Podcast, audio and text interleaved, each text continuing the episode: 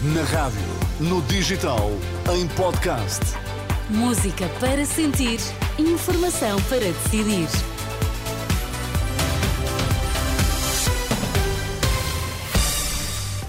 As notícias das três na Renascença. Vitor, quais são agora os destaques? Fim dos protestos das forças de segurança pode passar por compromisso entre PS e PSD, diz plataforma de sindicatos. Representante da República na Madeira começa amanhã a ouvir os partidos políticos.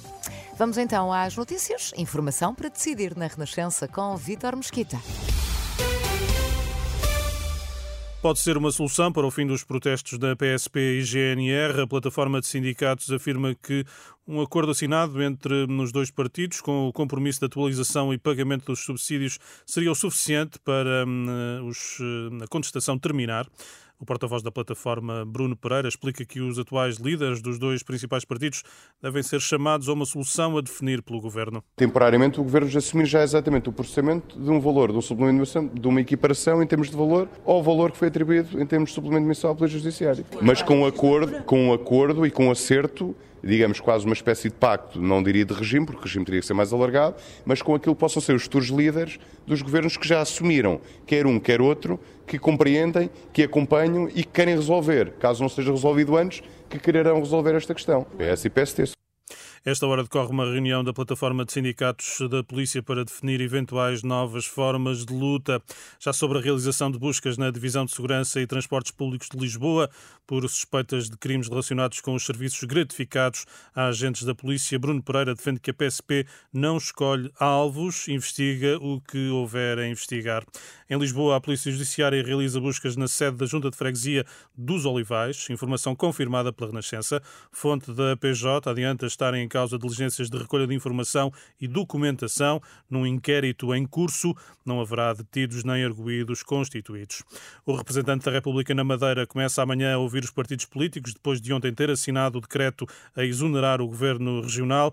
Irineu Barreto recebe o Bloco de Esquerda, o PAN e a Iniciativa Liberal. Na quinta, PCP, CDS, Chega e Juntos pelo, JPP, Juntos pelo Povo. Na sexta, os dois maiores partidos, eh, PS e PSD.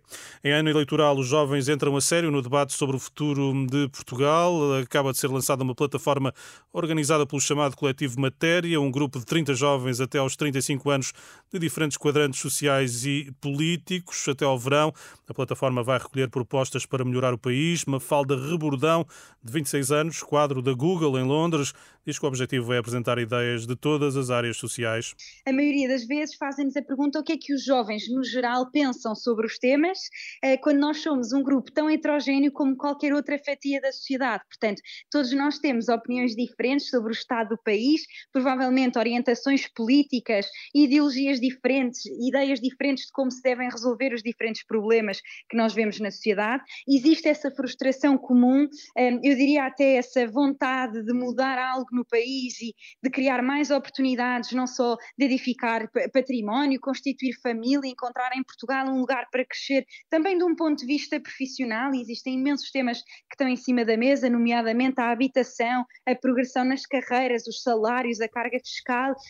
Mafalda Rebordão, entrevistada pelo jornalista da Renascença José Pedro eh, Frazão, acaba de ser lançada uma plataforma organizada pelo chamado eh, Coletivo Matéria, um grupo de 30 jovens até aos 35 anos de diferentes hum, quadrantes sociais e políticos. Vitor, até amanhã. Até amanhã, Sónia. A informação sempre atualização, eh, quer no site rr.pt, quer na aplicação da Renascença.